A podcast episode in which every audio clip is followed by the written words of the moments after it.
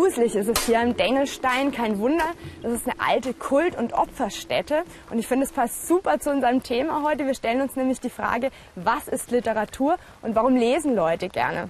Könnt ihr euch vorstellen, in welcher Form von Literatur eben dieser Platz hier eine Rolle spielen könnte? Irgendwas Gruseliges, also mhm. so ein Thriller oder sowas. Oder ein Krimi. Genau, ein Krimi.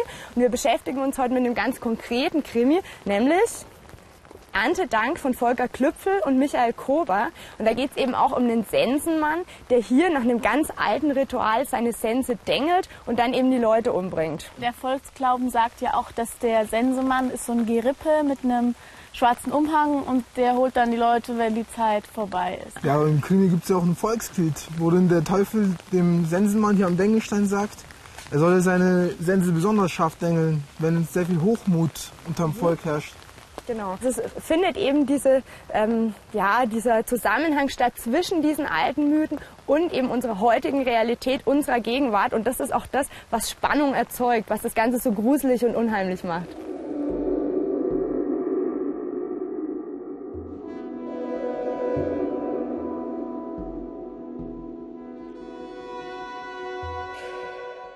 Wir sind jetzt hier zu Besuch beim Herrn Herz, hallo. Und zwar in Altus Ried, der Heimat von Kommissar Kluftinger. Richtig? Ja. Super.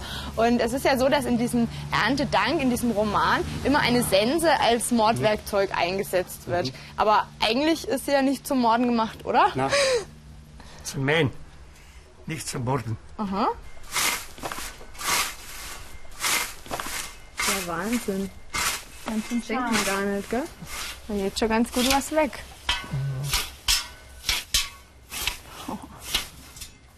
Ich darf auch mal, ich schaue mir vor allem das Teil mal an, weil ich finde, da kann man echt ganz gut was auch über Literatur erkennen. Weil eigentlich ist das ja so ein Alltagsgegenstand, ne? Nee, muss aufpassen, ist ganz schön. Oh, ist echt ganz schön scharf. Ähm, aber diesen Alltagsgegenstand, den nimmt man jetzt eben und versetzt den in eine ganz andere Situation. Also in dem Fall in so eine Mordserie. Und dadurch wird das Ganze natürlich unheimlich. Aber man kann sich schon vorstellen, warum jemand auf die Idee kommt. Weil wenn man das Ding so anschaut, es hat schon irgendwie so einen Anmutungscharakter. Ne? Und wenn jetzt natürlich noch so eine, so eine mystische Geschichte dazu kommt, ja vom Sensenmann oder so, dann kann man sich richtig da reinversetzen. Dann entstehen wirklich so gruselige Bilder im Kopf, was natürlich ganz toll ist für Literatur, auch für einen Roman und natürlich besonders für einen Krimi. Ja. Oh, das ist ganz schön schwierig. Also ja, finde ich aber auch.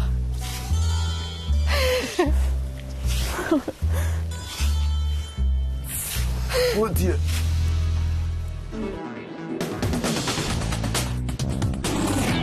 Wir sitzen ja jetzt hier schon inmitten lauter Bücher, aber irgendwie haben wir immer noch nicht die Frage geklärt, was ist denn Literatur jetzt eigentlich? Ja, das sind doch Gedichte oder auch Geschichten, einfach schwer zu lesende Bücher. Mhm. Also Literatur ist ein relativ weiter Begriff. Grundsätzlich ist es mal so, dass Literatur eben irgendwas ist, was mal jemand geschrieben hat, damit jemand anders das liest. So kann man es auf jeden Fall schon mal sagen. Aber es ist jetzt nicht sowas wie ähm, zum Beispiel ein Kochrezept oder irgendwie eine Einkaufsliste, die ich mir geschrieben habe, sondern es geht eben hauptsächlich um Geschichten. Und dann gibt es eben unterschiedliche Arten von Literatur. Manche Arten sind einfach nur so geschrieben, damit man sich eben unterhalten kann, so für den Alltag, ja, eher vielleicht auch mal was Seichteres, was einfach nett ist. Und dann gibt's wirklich gute Literatur. Und die zeichnet sich eben dadurch aus, dass da wirklich Vorstellungswelten geschaffen werden. Das heißt, es werden Bilder in euren Köpfen erzeugt und es wird euch die Möglichkeit gegeben, dass ihr euch irgendwo auch in diesen Figuren im Roman wiederfinden könnt. Es war zum Beispiel jeder ja vielleicht schon mal traurig oder mutig und ihr könnt sozusagen mit diesen Figuren Erfahrungen teilen und mal sehen, wie verhält sich denn jemand anderes in einer bestimmten Situation. Und wir haben jetzt hier ja einen Krimi und der gehört zur Gattung der Romane. Kennt ihr andere Romane? Ich lese ganz gern auch mal einen Science-Fiction-Roman oder auch mal einen Horrorroman, finde ich auch gut. Also ich bin für eher für historische Romane. Oder auch, Jetzt glaubt ihr auch keiner, Ivo. Oder, oder auch Krimis, okay. Krimis lese ich auch gerne. Genau. Was ist denn das Besondere an Krimis? Warum mögt ihr die so gern? Seid ihr ja nicht alleine. Ja, die sind spannend und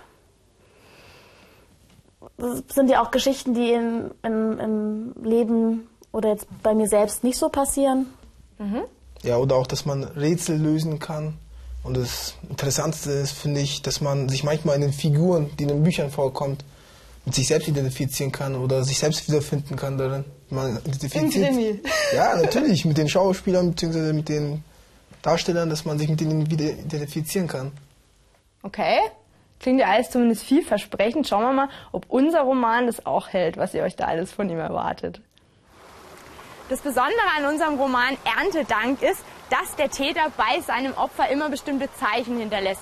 Und die Polizei muss dann halt irgendwie versuchen, dieses Puzzlespiel zusammenzusetzen. Und ähm, wir sind jetzt hier sozusagen im Tatort.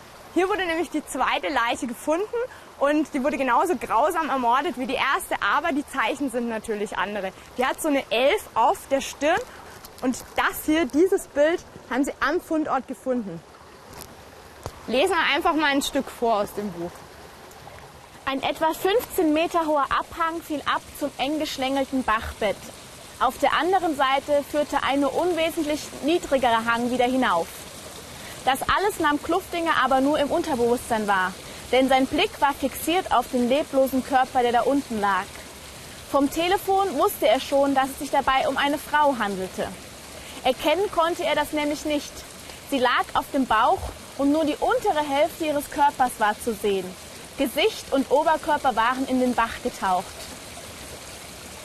Noch ein Stück? Nein, ich glaube, es reicht. eh schon gruselig genug. Könnt ihr euch irgendwelche Bilder im Kopf da vorstellen, wenn ihr das lest? Welche Bilder entstehen da bei euch? Ja, eine ganz ungemütliche, kalte Atmosphäre. Ja, kann ich mir durchaus vorstellen. Also ich würde auf gar keinen Fall an der Stelle der Frau sein wollen, denn man weiß nicht, was da jetzt passiert ist und so und wie sie umgekommen ist. Das ist schon grausam. Und alleine die Frau finden wäre auch nicht so meins. Ja. Es ist auf jeden Fall eine ganz gruselige, unheimliche Stimmung. Und der Fantasie sind da ja wirklich keine Grenzen gesetzt. Und wenn man jetzt halt vielleicht mal nicht so in der Stimmung ist, irgendwas Gruseliges zu lesen, dann kann man das Buch mal beiseite legen. Das ist natürlich ein Riesenvorteil am Buch, ganz anders als im Film.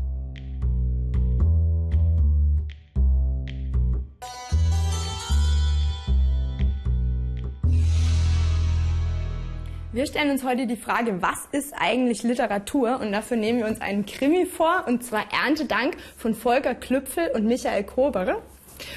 Und weil dieser Krimi so vielen Leuten gut gefallen hat, wurde der mittlerweile auch verfilmt. Und wir sind gerade hier mitten in den ursprünglichen Kulissen. Hier wurden nämlich die Aufnahmen fürs Polizeirevier gemacht. Und ich stelle mir dann eigentlich die Frage, wenn es doch so schön bequem ist und man sich den Film angucken kann, wozu soll dann überhaupt noch jemand das Buch lesen? Nun ja, lesen kann man ja fast, fast jederzeit und an fast jedem Ort. Und man braucht keinen Strom und keine technischen Geräte. Man kann die Geschichte in mehreren Teilen unterteilen und Lesepausen machen und wie man lustig ist und wann man, wie man Zeit hat. Und währenddessen kann man auch noch äh, sich darüber rätseln, wie es wohl weitergeht. Ja, Lesen eröffnet einem ja auch Dinge, die man im wirklichen Leben so nicht erleben würde. Oder man erkennt sich wieder und denkt dann, ah, genau so geht es mir auch. Und ein Roman zum Beispiel äh, eröffnet einem Möglichkeiten, man kann in fremde Länder reisen, man kann eine Zeitreise machen, man kann sich verlieben, man kann verlassen werden, man kann Mörder finden. Wobei dieses sich in jemanden reinversetzen, kannst du ja beim Film eigentlich auch machen, ne? Ja, aber beim Buch wird dann auch die eigene Fantasie noch mehr angesprochen eigentlich. Ein Vorteil von Lesen ist natürlich auch noch ganz klar, dass da eigene Bilder im Kopf entstehen. Und bei einem Film gibt mir natürlich jemand anderes die Bilder vor. Außerdem habe ich länger was davon. Ne? Als so ein Film dauert ja normalerweise nur so um die 90 Minuten. Wir schauen jetzt aber trotzdem mal rein. Na komm! Zifix. Guten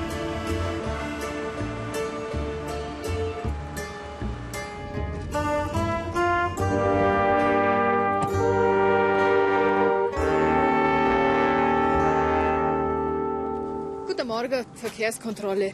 Sie wissen schon, dass Sie das zulässige Gesamtgewicht weit überschritten haben? Ihre Papiere bitte. Danke. Haben Sie was getrunken? Nein, Gut. So, wir steigen jetzt mal aus. gehen Sie und holen Sie mal Ihren Kollegen. Bitte.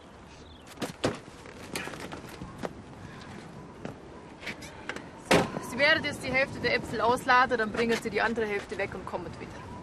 Auslader. Da auf der Straße. Ja, oder sie rufen jemanden an, der ihnen beim Transportieren hilft. Albert, du steigst es aber gleich aus und schaffst mir deine Kollegin vom Hals. Ist schon recht. Okay, also da war jetzt anscheinend ja einiges anders als im Buch. Ne? Also zum Beispiel geht es doch irgendwie schon los. Da hat er erst einen Wasserschaden zu Hause und das mit den Äpfeln und dem Most kommt irgendwie viel, viel später erst. Ist in dem Fall anders. Außerdem hat er ein anderes Auto. Ja. Ist dir aufgefallen? Ja, im Buch ist es ein 20-jähriger Passat gewesen. Und hier ist ein Mercedes, ein Oldtimer. Das schaut aber auch recht gut aus. Danke, Ivo. Sehr gut aufgepasst. Es ist also einiges anders, ne? Ja, also ich hätte mir den Kluftinger ganz anders vorgestellt. Weiß auch nicht. Also Das wäre natürlich dann deine Fantasie gewesen. Das ist natürlich eben immer nicht das, was vielleicht dann sich der Regisseur dabei gedacht hat. Ne? Ja, und der Film, der ist auch viel mit Musik unterlegt. Und ähm, das erzeugt natürlich Stimmung, vorgegebene Stimmungen werden da erzeugt. Und es gibt auch viele Dialoge im Film, weil im Buch äh, wird ja viel gedacht und das kann man im Film ja nicht zeigen. Deswegen wird es dann in den Dialogen verarbeitet. Ja, dann braucht man den Dialog. Ne? Und ich würde sagen, wir gehen jetzt einfach mal zu den Autoren und fragen, wie denen ihre Verfilmung gefallen hat. Okay? Gut.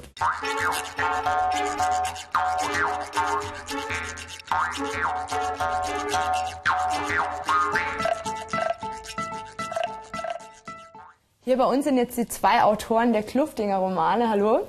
Und die werden wir jetzt mal ein bisschen ausquetschen zu der Verfilmung. Wie hat euch denn die Verfilmung zu eurem Buch gefallen?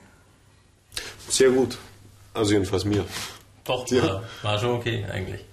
Also man muss sich natürlich schnell von dem Gedanken verabschieden, dass da, ähm, dass es praktisch die gleiche Geschichte ist, die im Film erzählt wird, die ja im Buch steht. Und ähm, dass alle Figuren äh, im Film so auftauchen, wie man sie sich mal irgendwann erdacht hat. Ähm, aber wenn man sozusagen das schon abzogen hat, dann war der Film, glaube ich, sehr gelungen. Ist es da nicht blöd? Also wenn man dann sieht, vielleicht auch Mensch, das habe ich mir jetzt eigentlich ganz anders vorgestellt, jetzt setzen die das ganz anders um. Also dann darf man die Filmrechte nicht hergeben, weil es wird immer anders sein. Man kann ein Buch nicht eins zu eins verfilmen. Und wenn man nicht so eine lässige und äh, oder gelassene Distanz zu dem eigenen Werk findet, dann äh, wird man wahnsinnig, wenn man das verfilmt. Wenn man Es war, es war klar, da entsteht ein anderes, äh, eine andere Geschichte im Endeffekt auch. Ähm, und die funktioniert neben den Büchern her. Ja, es ist auch ein anderes Medium. Ich meine, die müssen das natürlich auch anders umsetzen. Genau, also Film ist ja auch ein ganz anderes Medium, wie ihr schon gesagt habt. Insofern macht es da vielleicht dann auch Sinn, sich mal rauszuhalten. Dankeschön. Sehr gern. Mittlerweile gibt es ja nicht mehr nur die Alternative Buch oder Film, sondern was ganz toll ist, nämlich das Hörbuch. Und ich finde das total praktisch. Da kann ich nämlich schön beim Autofahren jemandem zuhören, wie er mir eine Geschichte erzählt, wenn natürlich auch normalerweise in verkürzter Form. Und auch das ist Literatur, denn auch hier werden Vorstellungen im Kopf erzeugt.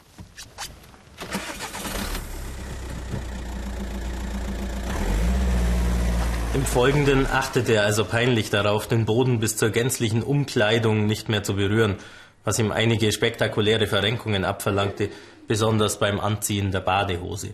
Schließlich schlüpfte er wieder in seine Haferschuhe, nahm Markus altes Bussibär-Badetuch, das sich ebenfalls in der Tasche befand, legte es sich fatalistisch seufzend um die Schulter, packte seine Kleidung ein und wollte nach draußen gehen. Da fiel sein Blick in den Spiegel. Es war schlimmer, als er es sich vorgestellt hatte. Sein Bauchansatz, wie er ihn sogar verharmlosend nannte, hing vorne so weit über die Badehose, dass die nur noch zum Teil zu sehen war. Die Gummizüge der Hose schnitten sich tief in seine bleichen Beine, was die nackte Haut darum besonders stark hervorquellen ließ. Hinten verdeckte der Slip gerade so viel, wie nötig war, um nicht als Exhibitionist am Eintritt in den Schwimmbereich gehindert zu werden. Kluftinger erinnerte sich wehmütig an die Zeit, als die Hose noch nicht ganz so eng gesessen hatte.